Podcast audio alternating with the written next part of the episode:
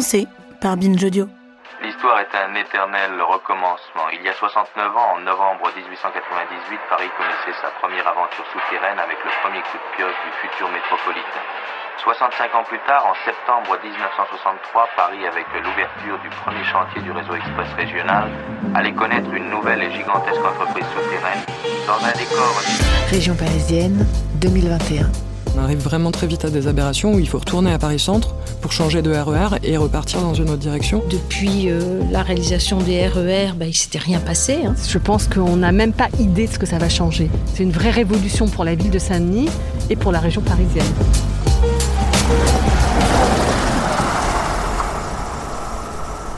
Grand Paris Express, le Grand Tour.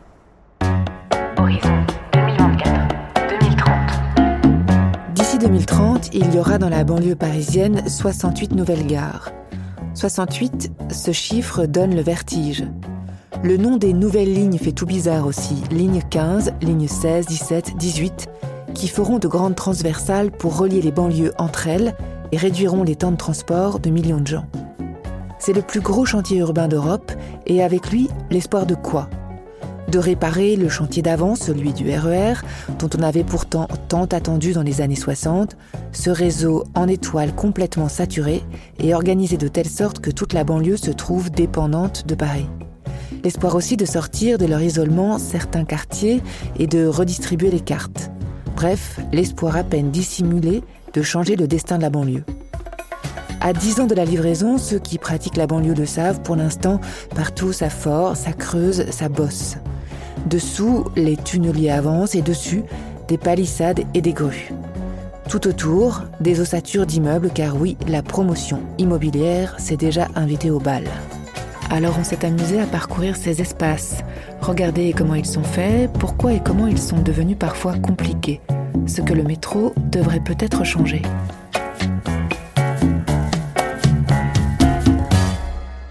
Épisode 3, le 93 de part en part, avec au volant et en éclaireuse, Catherine Tricot, architecte. Donc en fait, là, on va rejoindre l'autoroute euh, A3 et puis ensuite la 86. En fait, c'est une porte d'entrée euh, pour la Seine-Saint-Denis très importante, l'autoroute A3. En fait, l'autoroute A3 et l'autoroute A1, on va dire que c'est les deux portes d'entrée principales. C'est un des plus grands points de passage autoroutiers d'Europe. Et puis, il y a une gare de métro, une gare de bus, une gare de bus internationale, l'Eurolines. Et avec ce, ce- cette espèce de complexe, cette autoroute euh, faramineux, ici en fait qui est le croisement entre l'autoroute A3 et le périphérique et qui donne un plat de nouilles gigantesque et qui constitue une belle rupture urbaine. Moi j'habite Bagnolet et en fait Bagnolet on est coupé par l'autoroute A3 et par cet euh, espace. Et en fait c'est une histoire qui s'est reproduite très souvent en Seine-Saint-Denis, c'est-à-dire que les grandes infrastructures euh, autoroutières notamment, mais pas seulement, aussi euh, les voies ferrées, les canaux, quand on les a construits, on a coupé beaucoup de chemins et par exemple, la ville d'Aubervilliers se trouve coupée en deux par son canal. Et la ville de Bagnolet coupée en deux par son autoroute. Et la ville de Saint-Denis est coupée en mille morceaux par ses autoroutes, ses voies ferrées, euh, ses canaux, etc. Donc euh, voilà, la Seine-Saint-Denis, c'est quand même aussi une histoire de fragmentation en petits bouts par des grandes infrastructures qui vont en même temps être des infrastructures qui vont être décisives pour son avenir, c'est-à-dire le développement économique et industriel. Après la Seconde Guerre mondiale, va se développer une grande politique de construction de logements et de logements sociaux. C'est une politique euh, voulue par l'État, extrêmement volontariste. Et donc euh, la Seine-Saint-Denis euh, garde la trace visible avec tous les grands ensembles qui sont sur son territoire.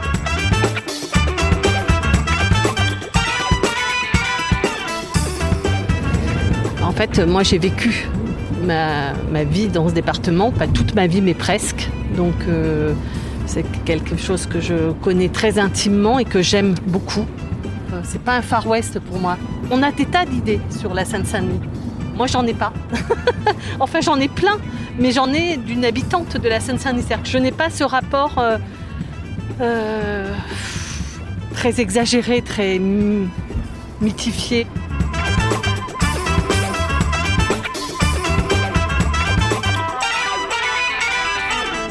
On arrive au pont de Bondy. qui, là, euh, circulent. C'est une chance, parce que c'est quand même en général un très gros point d'embouteillage. On ne dirait pas qu'on est en centre de la métropole parisienne, avec euh, des grandes enseignes comme Conforama, qu'on a plutôt l'habitude de voir dans euh, les périphéries des villes. Le pont au-dessus du canal, on voit une foreuse. Peut-être que c'est déjà pour euh, la réalisation du Grand Paris Express. Pont de Bondy, passagers prévus, 33 000 par jour. Correspondance avec la ligne 15, le T1 et le TZM3. Ce Grand Paris Express, qu'est-ce que ça peut apporter par rapport à ce que vous pratiquez aujourd'hui? La manière de se déplacer, les rues qu'on prend, les... Ah oui, ben, je pense qu'on n'a même pas idée de ce que ça va changer. C'est-à-dire que moi, si je veux aller à Bobigny, de Bagnolet, alors que j'habite à quoi 5 km, je suis obligée de repasser par Paris, d'aller chercher les maréchaux et puis après de prendre euh, Porte de Pantin et de prendre la ligne 5 pour aller à Bobigny. C'est une vraie révolution pour la ville de Saint-Denis et pour la région parisienne. Là, on croise un bus 615 euh, qui va, je vois, Pablo Picasso. Pour l'instant, se déplacer en Seine-Saint-Denis, c'est donc tous ces bus à trois chiffres. Ah oui, c'est le quotidien des banlieusards. Le, le- le métro euh, jusqu'au terminus. Et puis après, on, prend le bus qu'on attend.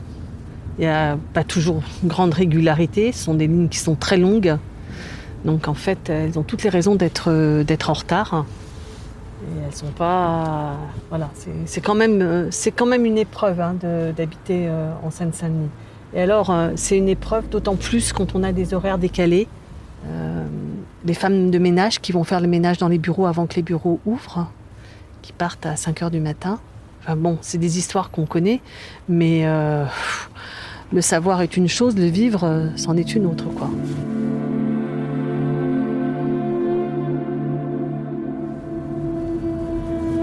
Donc on franchit le canal et là il y a quelque chose de tout à fait nouveau qui est en train de se passer le long du canal. Le canal de l'Ourcq, c'était toute une bande euh, d'activités et beaucoup de ces activités sont parties. C'est des territoires immenses et on est à quoi à 8 km du centre de Paris. La, la RN3, elle va direct à l'opéra. Boum On voit beaucoup maintenant de bâtiments, de logements qui s'ouvrent sur le canal, ce qui est plutôt agréable, avec des équipements, des écoles, etc. Donc euh, c'est un paysage tout à fait nouveau, c'est-à-dire que la Seine-Saint-Denis euh, ne connaissait pas ces canaux. En fait, les canaux, ils étaient invisibles aux habitants, puisque c'était les zones d'activité qui étaient autour des canaux.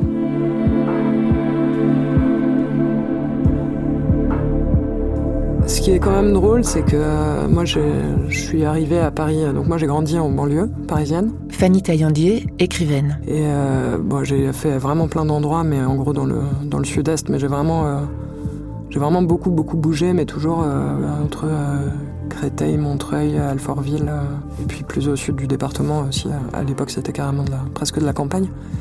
Mais en tout cas, quand je suis arrivé à Paris euh, pour aller à la fac, et que j'ai rencontré des Parisiens, donc c'était euh, au milieu des années 2000 à peu près, c'était vraiment, euh, genre, je venais d'un no man's land. Enfin, ça n'existait pas en fait dans la tête des gens, ça n'existait pas.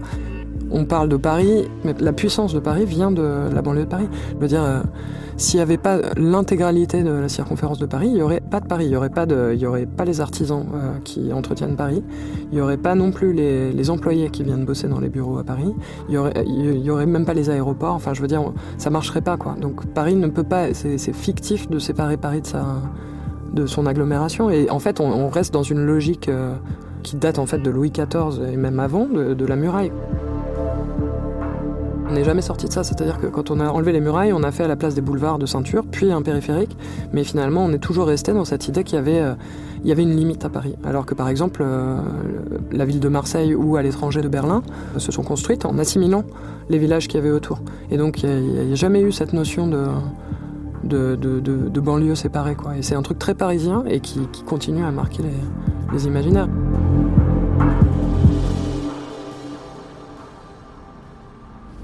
C'est un quartier pavillonnaire. Moi, j'aime beaucoup les quartiers pavillonnaires de la Seine-Saint-Denis, qui sont euh, très hétéroclites. Chacun y apporte euh, sa contribution, son goût, Son rêve. son rêve, ses origines, sa culture, voilà. Donc moi j'aime bien. Alors là on est un peu perdu et il y a des voies en sens des impasses. Ça, c'est quand même un truc incroyable, parce que quand même, la, Seine-Saint-Denis, c'est un département de banlieue qui s'est fait un peu aussi euh, au coup par coup. On cherche Bobigny. À Bobigny, c'est vraiment une histoire pour la Seine-Saint-Denis particulièrement intéressante.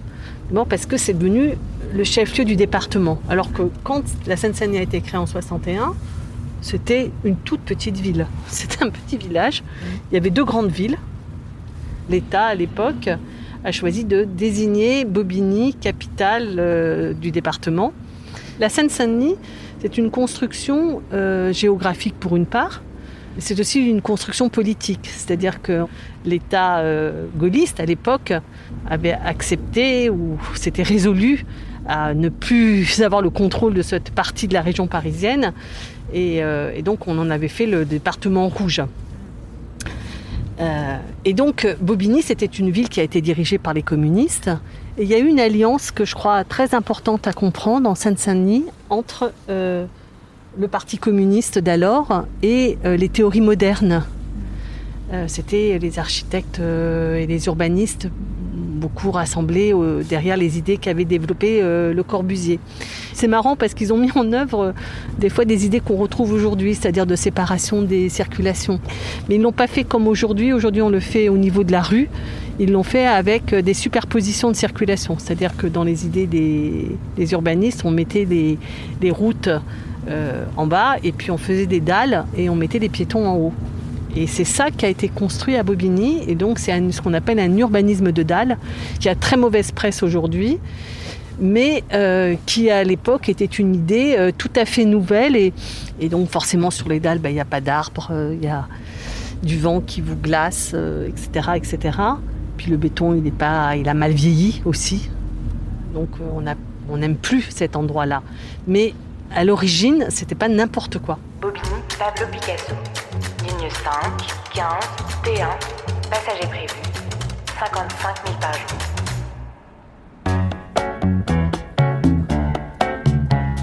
les arrêts de bus qui se rejoignent ici. Donc là, il faut s'imaginer qu'on est au cœur de la ville, qui est au cœur euh, du département de Seine-Saint-Denis. Et l'espace majeur, c'est ce truc euh, immonde qui s'appellerait une gare, gare de bus. Enfin, je sais sais pas comment on traite les gens. Il faut dire que c'est digne d'une hallucination. Les voitures roulent en contrebas de mastodontes, le palais de justice, l'hôtel de ville, reliés entre eux par des passerelles où les piétons marchent à 10 mètres au-dessus du sol. L'ancien centre commercial Bobigny 2, qui tenait lieu de centre-ville, est maintenant un immense stade gravat dominé par neuf grues gigantesques. À côté, des travaux de déviation annoncent l'arrivée du métro à Bobigny Pablo Picasso. On, a surtout pour l'instant des grands travaux pour la construction des métros. Euh, mais il va y avoir euh, une densification euh, des logements autour de ces gares qui est déjà en train de se préparer. Quoi. Au loin, on voit la tour de l'illustration qui donne l'heure à tout le quartier. Il est 11h15. Et finalement, c'est pas un espace si facile à lire. On a souvent l'impression que c'est un espace hyper désorganisé. Oui, il y a vraiment de grandes emprises qui font qu'on a du mal à aller d'un endroit à un autre. Ça a été quelque chose qui s'est construit sans euh, un plan directeur. Il n'y a pas eu d'urbanistes qui ont fait la Seine-Saint-Denis comme on a fait Paris. Il n'y a pas Haussmann en Seine-Saint-Denis. Donc en fait, les rues, elles se sont faites un petit peu au hasard. Donc moi, je crois que la Seine-Saint-Denis ne se donne pas à comprendre facilement. Il faut connaître son histoire pour pouvoir la comprendre, pour pouvoir s'y repérer. Et, même, bon, moi, je crois la connaître très bien. On s'est un peu perdu quand même ce matin. C'est quelque chose qui m'a euh, beaucoup travaillé parce que sans doute parce que j'en viens et puis euh, et puis parce que je me rendais compte que c'est justement c'est un mot qui n'a pas de représentation à la base. Même étymologiquement, banlieue, c'est ce qui est dans la juridiction d'un endroit donné. Donc c'est toujours lié à un, centre qui, n'y est pas. Mais en fait, la, banlieue a une grammaire euh, extrêmement repérable. C'est-à-dire que Par exemple, les gens ont toujours l'image que les banlieues qui craignent et puis les banlieues qui craignent pas. Mais en fait, il n'y a pas une seule commune de banlieue qui n'est pas à la fois sa zone pavillonnaire, sa zone commerciale et sa zone de grand ensemble. Donc en fait, les espaces sont toujours très entremêlés. Donc finalement, c'est pour moi, c'est presque l'image de la ville, euh, la ville générique. Alors peut-être la, ville plus, euh, la plus habituelle de, de l'Europe occidentale et en tout cas de la France, c'est cette, ville de banlieue. C'est euh, cette espèce de truc où tout d'un coup, tiens, il y a une rue commerçante avec un chocolatier, et puis en fait à côté, il y a une, zone commerciale avec un décathlon. Il y a des chemins de fer qui passent, on ne sait pas très bien pourquoi, et puis des bars, et puis un parking, etc. Et puis des zones pavillonnaires, une petite rivière, un bout de bois ou un parc. Et c'est vraiment... enfin moi je trouve que c'est un, un espace très très beau en fait, quoi, qui est aussi moins planifié parce que bah, peut-être parce qu'il n'a pas de centre justement et que donc on peut pas faire des schémas en étoile euh, comme on le fait dans, un, dans une ville capitale. Quoi. Drancy-Bobigny, ligne 15, T1 et T11 Express. Passage est prévu, 40 000 par jour. À cet endroit, entre le cimetière parisien de Pantin et cette ancienne imprimerie devenue une fac, je me suis rendu compte qu'il n'y avait que des grands ensembles construits par de grands architectes de renom. L'étoile, les courtilières, la maladrerie, c'est comme un petit musée. D'autant que toutes ces cités, longtemps promises à la démolition, sont maintenant rénovées les unes après les autres. Aujourd'hui, on est au bout du bout de la ligne 7, mais demain, on sera au milieu de la ligne 15, et je me demande si un jour il y aura des cars de touristes pour photographier ces cités, comme aujourd'hui on photographie la grosse meringue de Charles Garnier à l'opéra.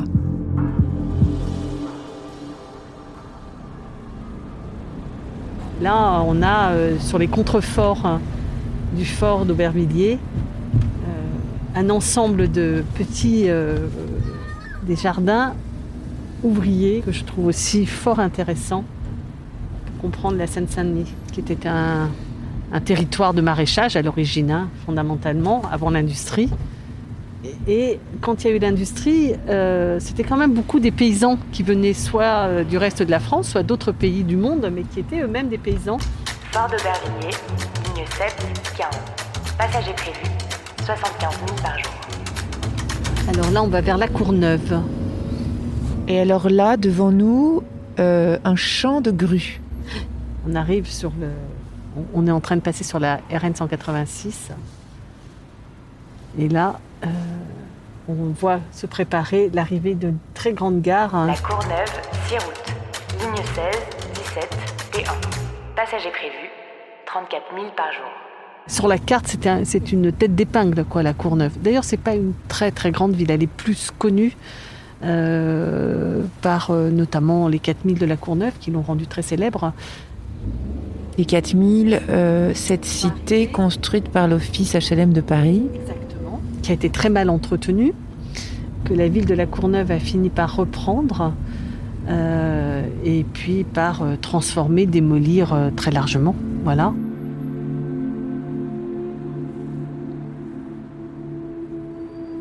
C'est aussi une chose dont on n'a pas encore parlé, c'est les grands parcs départementaux il y en a quelques-uns euh, en Seine-Saint-Denis, dont le parc de la Courneuve, qui est vraiment un endroit absolument sublime. Mais ce qui est vraiment frappant, c'est aussi l'immensité, la dimension de ce lieu. C'est gigantesque. C'est-à-dire que les, horizons sont très loin. Euh, ça va être une gare qui va déboucher sur un espace public très grand et qui va donner accès à des espaces eux-mêmes très grands, comme le parc de la Courneuve.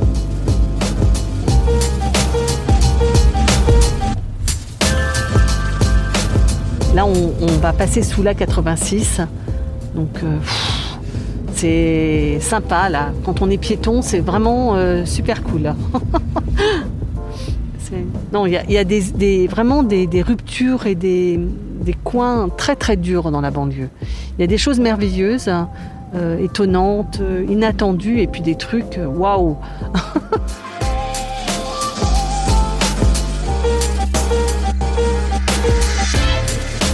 C'est ici que Catherine Tricot m'a laissé après avoir franchi le canal Saint-Denis et aperçu au loin les pylônes du Stade de France, au pied de la tour Pleyel, dans un endroit digne de l'enfer de Dante.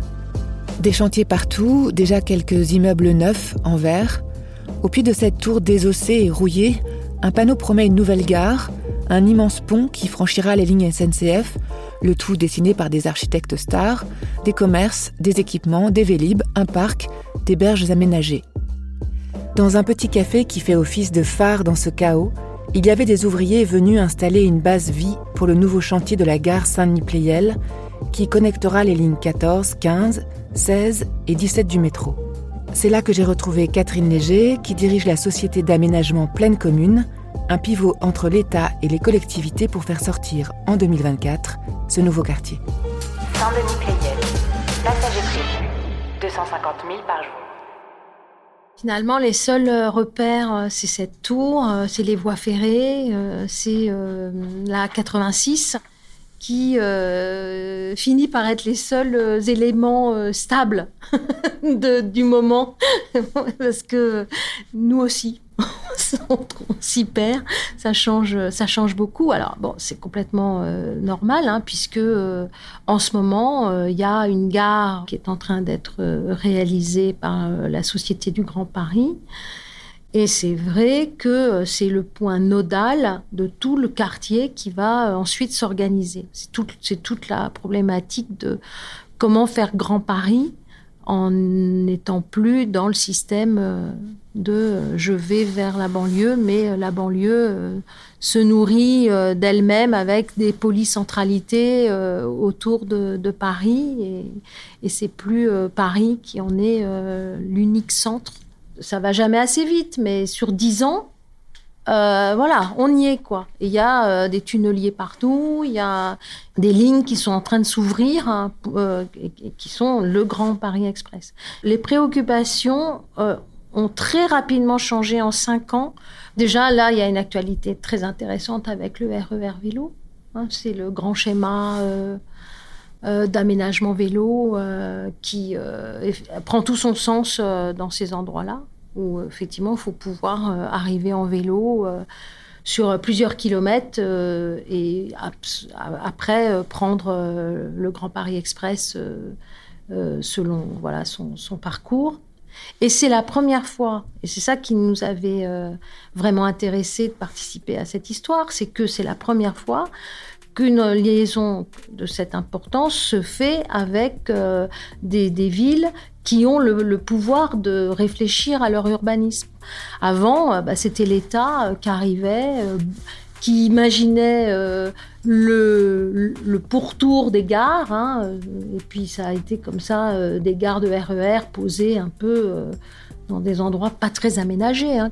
Du coup, euh, il y avait une attente euh, de l'État de dire j'investis euh, pour apporter cette infrastructure. Les collectivités peuvent se mettre en situation de, dire comment elles vont aménager les, quartiers autour des gares pour que ce, ce métro n'arrive pas comme ça, poser des gares au milieu de nulle part. On partait pas de rien. Il y a déjà 20 euh, ans, euh, voire 30 ans de travail derrière, de réflexion pour accompagner euh, l'évolution de tout ce grand paysage de la plaine Saint-Denis. C'est lié à la désindustrialisation des années 60-70 qui a donné lieu à la libération de grands bâtiments d'abord et puis ensuite de fonciers.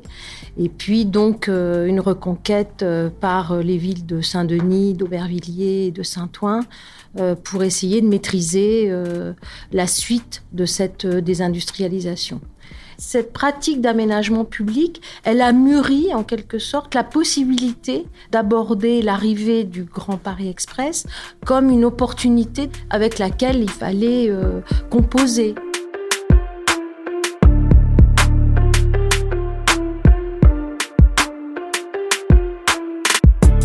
C'était Grand Paris Express, Le Grand Tour, un hors-série programme B de Camille Jusa et Thomas Plé, avec la participation de la Société du Grand Paris.